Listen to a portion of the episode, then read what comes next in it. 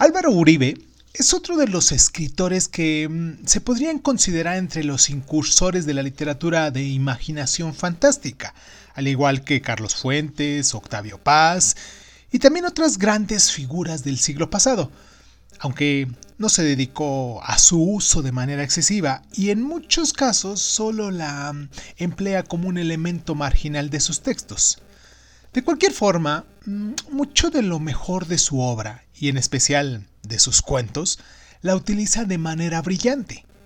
Él fue licenciado en filosofía por la UNAM y también Uribe se dedicó al servicio diplomático, ya que fue agregado cultural de Nicaragua y consejero cultural en Francia, desde donde editó la revista bilingüe Altaforte. Posteriormente ha sido editor, y siempre ha sido narrador. Es autor de, entre otros, de sus libros La audiencia de los pájaros, La linterna de los muertos, La lotería de San Jorge, La otra mitad, Por su nombre, El taller del tiempo, Expediente del atentado, Morir más de una vez, Autorretrato de la familia con perro, por la que obtuvo al año siguiente el premio Javier Villarrutia, pero hoy aquí en Crónica Lonares vamos a hablar de el Evangelio. Bueno, vamos a leer en voz alta el Evangelio del hermano Pedro, uno de sus cuentos más conocidos, que pertenece al libro La linterna de los muertos pero que más de un lector halló primero en la legendaria revista El Cuento en los años 80. Es como el cuento de Amado Nervo que abre esta antología, una fantasía creada a partir de elementos de la religión cristiana, y en ella Uribe nos cuestiona el modo en el que confiamos en lo que creemos saber y nos plantea la posibilidad de un universo terrible, en el que los seres humanos apenas tenemos lugar la existencia de la divinidad no resulta reconfortante, sino desoladora.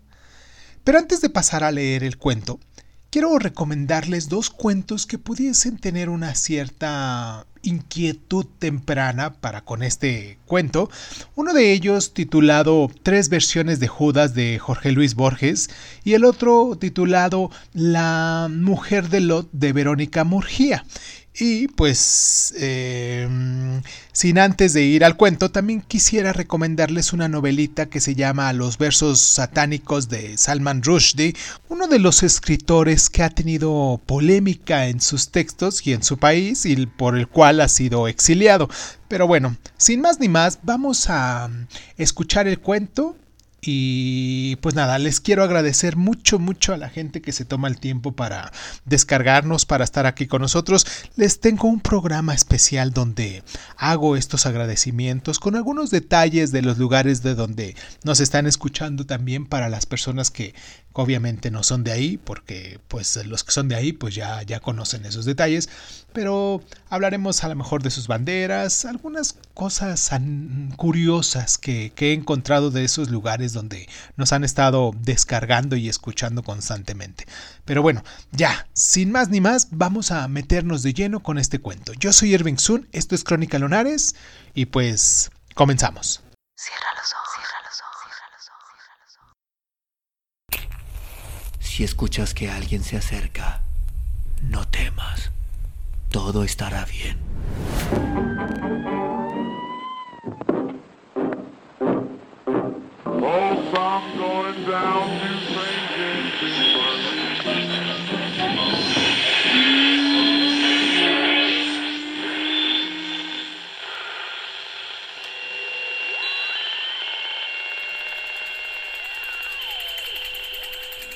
Estás escuchando, Crónica, Crónica, el lugar, donde, donde, donde entramos por tus oídos.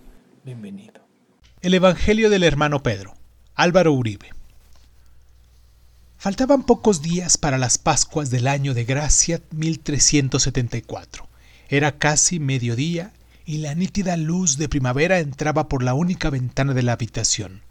Peiré de Najag, conocido en Villanueva de Aviñón como el hermano Pedro, interrumpió su trabajo. Sentado frente a sus papeles, el copista miró hacia afuera. Podía haber sentido la vecindad de Cristo al ver las altas fortificaciones del palacio del vicario, o, recordando antiguas paradojas efesias con el curso incesante del Rodano, podía haber contemplado la armonía de los arcos del puente de Avignon hincados en el agua o divagando en la inmensidad del limpio cielo. Se demoró, en cambio, en la observación de las primeras flores que crecían en los cerezos de una huerta cercana. Durante más de cincuenta años había escapado a las visitas implagables de la peste negra, a las escaramuzas y batallas en que inútilmente se vertía la mejor sangre de Inglaterra y de Francia, a las emboscadas de los aldeanos enfurecidos por el hambre, a la periódica miseria. Confundida por su piedad cristiana ante las calamidades del siglo, extraviada su razón en los torvos senderos de la verdad revelada, que no lograba conciliar con el infausto derrotero del mundo, marchita su sensualidad en el comercio con el sufrimiento, el hermano Pedro no podría concebir un milagro más grande que la mera persistencia de la vida.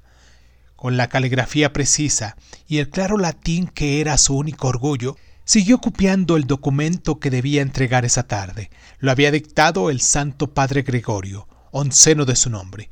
Proliferaban las herejías y las prácticas contrarias a las enseñanzas de la Iglesia, y el sumo pontífice, para contener a las huestes de Satán, establecía el derecho de la Inquisición a intervenir en los juicios por brujería. Sangre catara corría en las venas del copista, que no dudaba del poder del príncipe de las tinieblas, pero nunca había pensado que el demonio, para difundir el mal, tuviera necesidad de esos pobres charlatanes y desequilibrados que decían poseer los arcanos de la magia. La providencia, sin embargo, no había puesto a Pedro ahí pensar dos veces. A otros, más sabios, o mejor nacidos, o menos fusilánimes, correspondía interpretar las instrucciones del verbo. Él se contentaba con transmitirlas. Había transcrito cerca de la mitad del edicto papal cuando lo llamaron a la puerta. Supuso que era un enviado de la administración pontificia con más documentos para que los reprodujera y abrió, pero no conocía al hombre que le dijo Busco al hermano Pedro. ¿Para qué lo buscas? preguntó Pedro, que desconfiaba de los desconocidos. Necesito los servicios de un copista y me aseguraron que no hay ninguno mejor en Avignon. Halagado, Pedro lo invitó a entrar y le indicó un asiento junto a la mesa. Mientras el otro se acomodaba, tuvo tiempo de examinarlo. El copista se jactaba de leer el rostro, como en la caligrafía, los rasgos que revelaban el índole de la persona. Trato de hallar los trazos firmes de la resolución, las finas curvaturas de la inteligencia, las inacabadas líneas de la incuria en las facciones del desconocido. Nada semejante de escorio. En la cara del otro, como en la letra profesional de Pedro, los dibujos eran neutros, inexpresivos, de algún modo impersonales. Su edad sería de treinta y tantos años, y con la seguridad con que se conducía, sugería que su cuna no era innoble. Mientras conversaba, Pedro tampoco pudo discernir en el exacto latín del extranjero ningún acento que le indicara su origen. El otro hablaba la lengua franca como si fuera su idioma natal. Dime en qué puedo servirle, dijo Pedro después de sentarse al otro extremo de la mesa. El extranjero sacó de entre sus ropas un envoltorio de piel gastada y lo puso entre los dos. Quiero una copia de este manuscrito, dijo. Debo someterlo a la aprobación de la universidad y temo que mi caligrafía no sea lo suficientemente pulcra. Pedro tomó el documento y lo hojeó. Su título era De las causas del advenimiento del Salvador al mundo. Constaba de unos cuantos folios escritos con letra amplia, pero estorbados en enmiendas.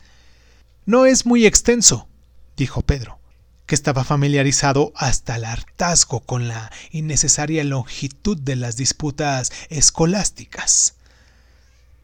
La verdad no requiere muchas palabras, dijo con suficiencia el otro.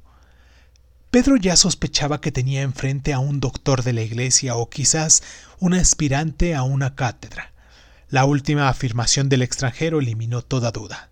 Nadie más podía hablar con tan poco temor a equivocarse. Con anticipado fastidio, el copista imaginó la intrincada argumentación del manuscrito, sus ardos encadenamientos de silogismos y graves invocaciones de autoridades para llegar a una proposición que nadie ignoraba desde el principio. No tengo mucho tiempo libre, dijo el copista sin disimular su falta de interés. Si tu destreza hace justicia a tu reputación, unas cuantas horas te bastarán para copiarlo, dijo el otro que buscó de nuevo entre sus ropas y depositó junto al manuscrito un puñado de monedas. Me gustaría que todo terminara esta misma noche. Sobre la mesa reverberaban quince marcos de plata, más de lo que pasaba por las manos de Pedro en un año. Las contó con la vista y admiró su brillo, pero su sentido de deber prevaleció. No puedo hacerlo hoy, dijo Pedro. Su santidad espera estos papeles antes de que acabe el día. El extranjero, que acaso creyó que Pedro regateaba, dejó sobre la mesa otras quince monedas. Dame hasta mañana, dijo Pedro con cierta precipitación. El otro se quedó un momento en silencio, tal vez para deliberar. Sea como tú dispones, dijo finalmente. Un día más no cambia nada, porque en la memoria es fácil confundirlo con otros días. Mañana al atardecer te esperaré en la Plaza Grande. El extranjero se puso de pie sin decir más. Después de acompañarlo a la puerta y despedirlo, Pedro recogió las monedas, las metió en una pequeña bolsa de cuero, desplazó un tabique de su quicio y las colocó en el hueco que dejaba en la pared, junto a la cadena y al crucifijo que constituían sus únicas pertenencias de algún valor. Sentado de nuevo a la mesa, apartó el manuscrito con desdén y reanudó su trabajo. El Papa esperaba y el copista no tenía tiempo para perder en laboriosas eculubraciones sobre la cantidad de ángeles que puede albergar la punta de un alfiler o cualquier otro tema que pudiera interesar al extranjero. 2. Había anochecido cuando regresó del palacio papal, después de entregar el edicto y la copia terminada. Encendió velas en un candelabro, agradeció al Señor sin mucho énfasis sus alimentos y apenas los tocó estaba cansado, pero nunca se acostaba sin haber leído algún versículo de la Biblia. No deseaba una lectura edificante, solo unas cuantas líneas gratas que lo ayudaran a dormir.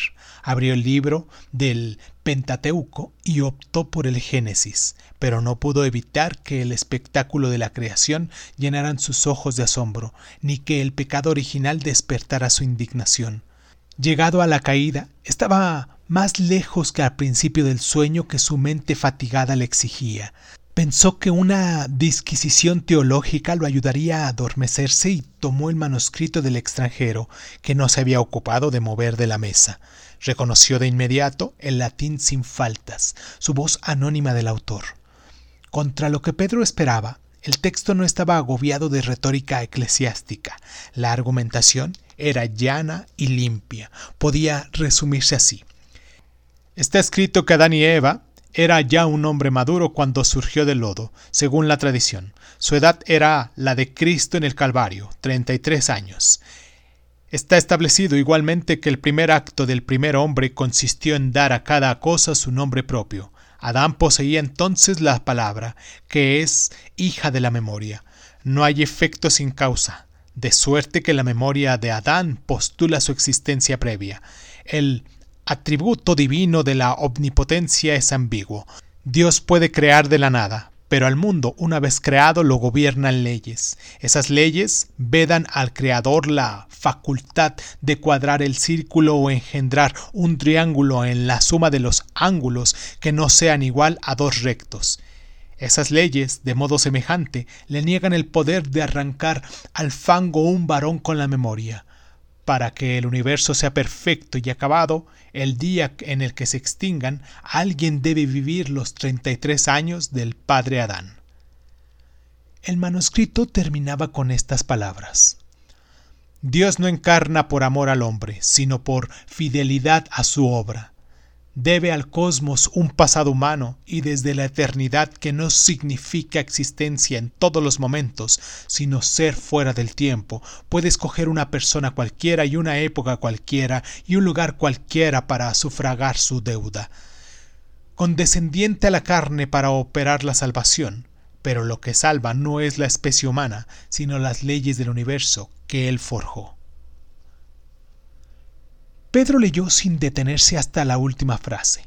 Solían importarle menos las ideas que las formas de expresarlas, pero no desconocía la doctrina y había detectado la herejía desde el principio. Ahora, terminada la lectura, el cristiano se impuso al copista. El razonamiento del extranjero era inadmisible. Si la encarnación pensó el hermano Pedro, no tiene más objeto que compensar una infracción a la mecánica del universo. La pasión y la cruz son incidentes sin consecuencia. No hubo ni habrá misericordia por las almas de los muertos. Los pecadores no pueden confiar en la redención. Instintivamente se persinó. Aunque estaba solo y era tarde para que llamaran a su puerta. Temió que alguien viera ese manuscrito que podía inculparlo de herejía y lo escondió junto a las monedas. Apagó después las velas y se tendió en la cama. Necesitaba pensar y su mente operaba con más claridad cuando no la distraían los sentidos. El hermano Pedro era un servidor de la Iglesia y tenía el deber de denunciar al extranjero a la Santa Inquisición, pero era ante todo un hombre, y nada lo tentaba menos que condenar a muerte a un semejante. Un buen cristiano habría recurrido sin dudar a la plegaria para solicitar al cielo algún indicio que iluminara su espíritu. Pedro, en cambio, dudaba. Cuando por fin se decidió a rezar, lo hizo sin mucha convicción, porque no tenía nada que perder y no con la seguridad de ser escuchado. No lo sorprendió que hubiera respuestas a sus ruegos. Sabía que ningún ángel vendría a tenderle la mano mientras su fe no fuera ciega. Si su oración no despejaba sus dudas, ni le daba el temple que le faltaba para determinarse, le quedaba la razón. Tomás de Aquino había enseñado que su intelecto puede encontrar al Creador en el examen de las criaturas. Pedro buscó, entre las que conocía, alguna que lo llevara a un Dios del amor, pero tampoco el mundo lo ayudó a desmentir los argumentos del desconocido. La corte de Francia se desbarataba en intrigas, los soldados de Inglaterra humillaban a los vencidos, la plaga despoblaba a las ciudades, hasta la Santa Madre Iglesia se había retirado de Roma para venderse al mejor postor. Eran malos tiempos, los peores que se tenía a memoria, y se decía que el Verbo mismo había volcado su ira contra el hombre para castigarlo por su insensatez. Podría explicarse, conjeturó con indulgencia, que un ecolástico descarriado concibiera un Dios diferente a las suerte de las almas. En las dilatadas horas de la noche, Pedro no pudo dar con una razón suficiente para denunciar al extranjero. Inquieto, sentado a veces en la cama y a veces acostado sin mayor esperanza de dormir, terminó por compadecer a ese hombre que seguramente no estaba del todo en sus cabales. Cuando la primera claridad de la mañana lo sorprendió despierto, un último escrúpulo postergaba su decisión. Aunque su fe no era bastante para condenar al otro cristiano, debía lo que era a la iglesia. Atenuó su deslealtad con una solución aristotélica. Resolvió que no lo denunciaría, pero tampoco iba a copiar el manuscrito. Se lo devolvería intacto esa tarde, junto con las monedas que no se había ganado. Se levantó, satisfecho de haber alcanzado el justo medio, y para evitar otras vacilaciones, se obstinó el resto del día en transcribir documentos que nadie recordaría un mes después. 3. Mucho antes del atardecer partió hacia Aviñón. La caminata hacia la Plaza Grande no era muy larga, pero Pedro tenía prisa de deshacerse del legajo del extranjero y de las monedas que llevaba oculta entre sus ropas. Llegó sin demora hasta el puente sobre el Rodano. Cuando empezaba a cruzarlo, vio venir una procesión. Centenares de mujeres y algunas docenas de hombres avanzaban en desorden hacia él. Pedro notó que casi todos vestían harapos y ceñían sus cabezas con coronas de flores. Los más adelantados se detuvieron a mitad del puente y formaron corros. Así, dispuestos, emprendieron un baile desacompasado, en el que se entreveraban contorsiones, altos brincos y gritos semejantes al chillido de las bestias. Mientras rodeaban, azorados por los grotescos danzantes, y proseguían su camino, Pedro los oyó llamar por su nombre a los demonios para pedirles con voces desgarradas que dejaran de atormentarlos. Como en una pesadilla vio caer exhaustas de sus bailes a dos mujeres que se revolcaron en el suelo gimiendo como si agonizaran. Al llegar a la entrada de Avignon, aturdido por las interjecciones y las piruetas de los procesantes, Pedro intentó persinarse, pero un rezagado que cojeaba lo sujetó por el brazo y le dijo la señal de la cruz es inútil. No hay salvación para las almas. Nadie puede socorrernos. El juicio final ya pasó. Y nosotros somos los rechazados. Satán y el anticristo están en todas las cosas y... Pedro, que no quería seguir oyendo más blasfemias, forcejeó para sacudirse la mano que se aferraba a su brazo y se alejó. Había visto procesiones de gente que se fragelaban y pedían perdón por los pecados del mundo, de hombres y mujeres que abandonaban sus casas para ir en pos de un milagro que pocos alcanzaban, pero ninguna lo había perturbado tanto como la que acababa de pasar sobre el puente. Confundido, buscó en la iglesia cercana el refugio que necesitaba para reflexionar. El templo estaba casi vacío. Pedro fue a persignarse frente al altar y se recogió en un rincón donde, arrodillado, fingió que rezaba. Él también, como casi todos los hombres que conocía, estaba perplejo ante la multiplicación sin fin de los infortunios. Él también había desesperado, pero la desesperación pensó, es una de las fuentes de donde emana el arrepentimiento, y los arrepentidos pertenecen al reino de los cielos. Los convulsivos bailarines, en cambio, habían depuesto la esperanza. Apoyado en el reclinatorio, el copista percibió la pausada luz que incubaban los vitrales, el sólido ascenso de las columnas, el silencio que anidaba en una ancha bóveda, el orbe entero, el único que Pedro podría imaginar, el que lo había maravillado en las catedrales del norte y en las basílicas del sur, el que ahora lo envolvía como el vientre de una madre en esa tibia penumbra que fortalecía su espíritu, estaba erigido sobre la confianza en que los males de este mundo se compensarían después de la muerte. A la iglesia, con todas sus imperfecciones, era la encargada de administrar esta promesa. Bien podía la doctrina ser errónea, hasta falsa, bien podían todos los dogmas discurrirse o ser abolidos, el único que merecía permanecer, aun así fuera una mentira piadosa, era el de la salvación de las almas, porque daba un sentido al quehacer de los hombres. Sin certidumbre en el futuro, pensó, nada quedaría en pie. Caerían los hombres simples y se perderían los frutos del trabajo, caerían los señores y con ellos los reinos, caerían también la iglesia y arrastraría consigo los últimos despojos de un orden.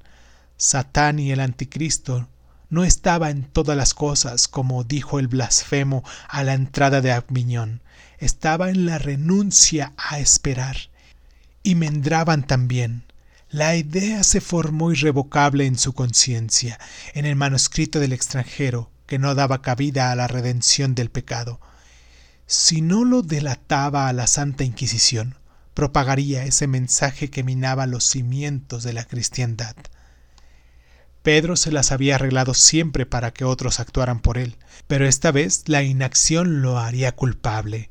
A él y a nadie más correspondía impedir la difusión de esa herejía, sin dar tiempo a que su cobardía lo disuadiera, salió del templo y apresuró el paso en dirección al palacio papal. 4.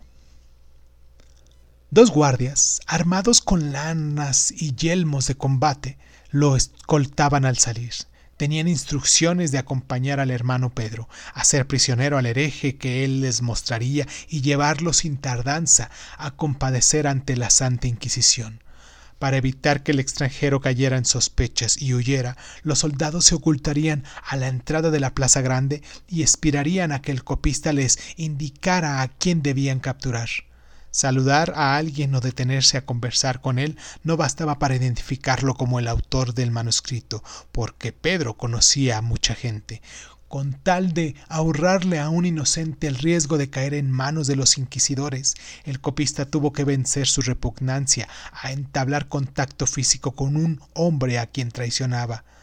No le quedó más remedio que convenir con los guardianes en que la señal para reconocer al hereje, la única que no se prestaba al equívoco, fuera un abrazo.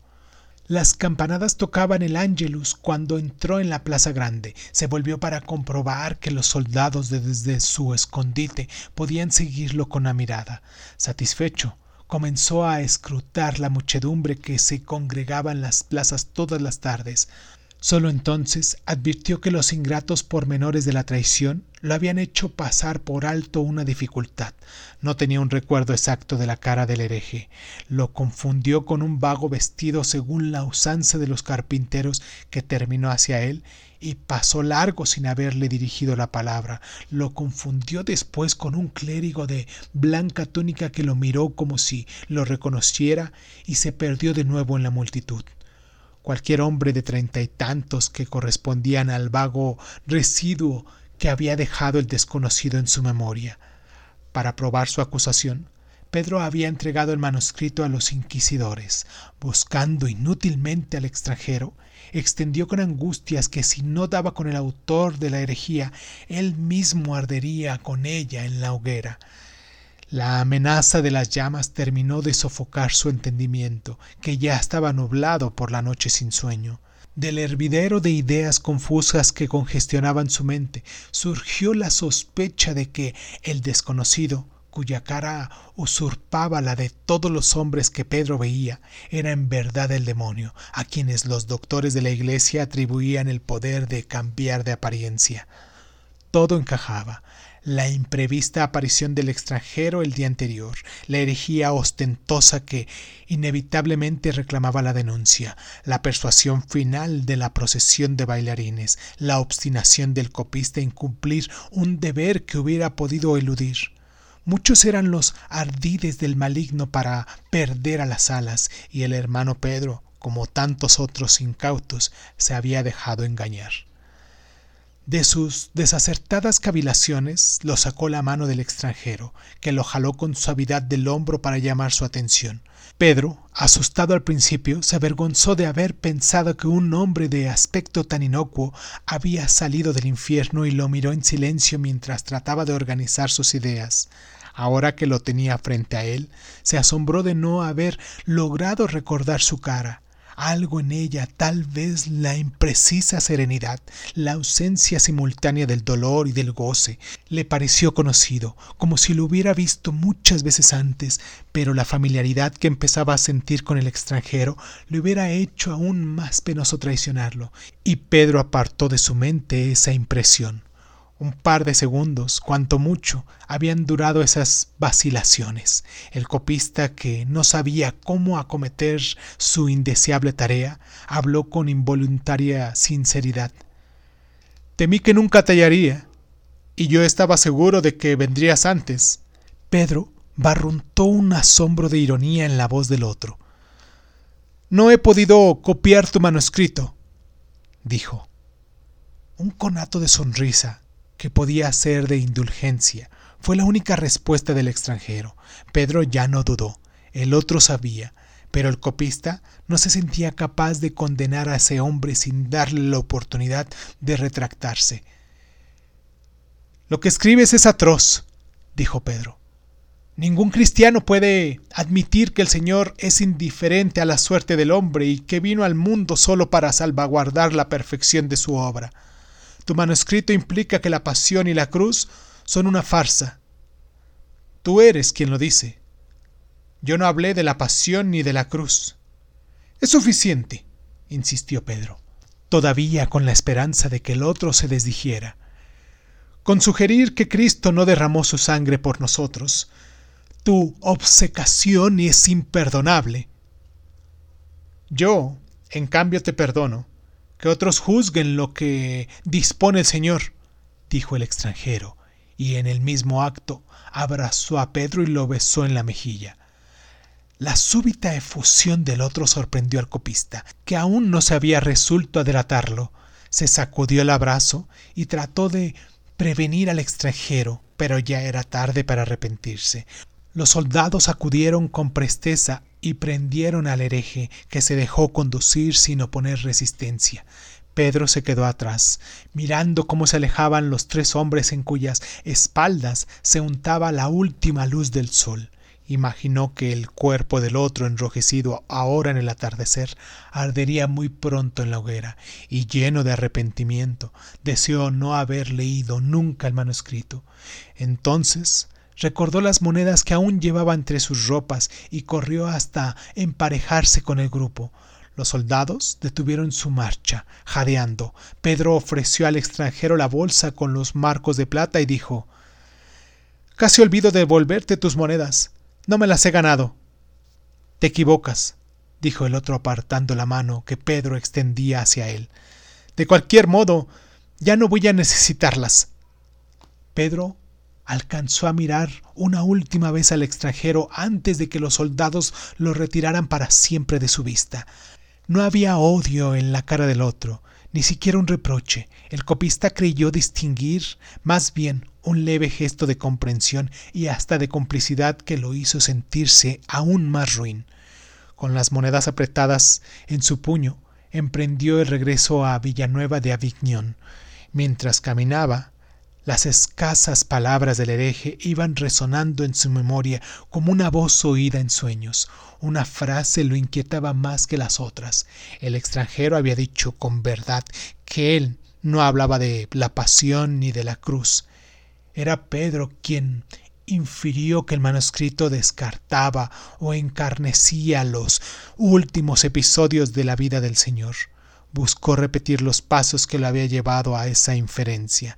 Una idea brusca como una pedrada vino a quebrar la superficie llana de su razonamiento. Si la argumentación del manuscrito era exacta, pensó, si Dios se hizo hombre solo para dar realidad al pasado de Adán, su encarnación en la persona del Mesías constituiría un espectáculo superfluo que no coincide con el preciso itinerario del advenimiento. No hay necesidad, siguió pensando, de una provincia ilustre y turbulenta como Palestina, ni de un suplicio vistoso como el de la crucifixión, la eliminación del verbo, una vez vividos los treinta y tantos años que debe al universo, puede cumplirse en circunstancias más discretas. ¿Acaso el Hijo del Hombre no es quien creemos? intuyó con desconsuelo, y su imprescindible aniquilación es un hecho modesto de que puede ocurrir donde quiera y cuando sea. Ahora mismo, tal vez, en un lugar como este, donde no faltan inquisidores para sustituir al notorios Pilatos y hogueras anónimas para reemplazar a la cruz. Había llegado al puente. Antes de cruzarlo, rogó a Dios, al Dios que nunca había escuchado sus ruegos que lo ayudara a entender. La noche había empezado a cubrir al mundo con sus alas de arcángel caído, y el hermano Pedro, que rezaba el Padre nuestro, levantó la vista hacia el cielo. La cara del hombre que había condenado se abrió paso en su conciencia como un rayo de luz en un recinto oscuro. Pedro se percató de que por fin podía recordarla y al mismo tiempo identificó la sensación de familiaridad que le había provocado antes. Lo hacía pensar en la cara indistinta que los pintores asignaban al primer varón en el paraíso, el propio desprovisto de malicia que estaba hecho a imagen y semejanza de Dios. Con humildad agradeció el inclemente mensaje, caminó pensativo hasta la mitad del puente y ahí, mirando correr las aguas, se atrevió a pedir de nuevo al Señor. No solicitó misericordia ni más explicaciones. Comprendía que no había esperanza, que no era posible rehusar la odiosa misión que le había deparado. Después de arrojar al río la bolsa con las treinta monedas de plata, el hermano Pedro, que se sabía fusilánime, rogó simplemente al Criador que le concediera aplomo para procurarse una soga resistente y llegar al árbol solitario en el que ejecutaría su último acto en el mundo.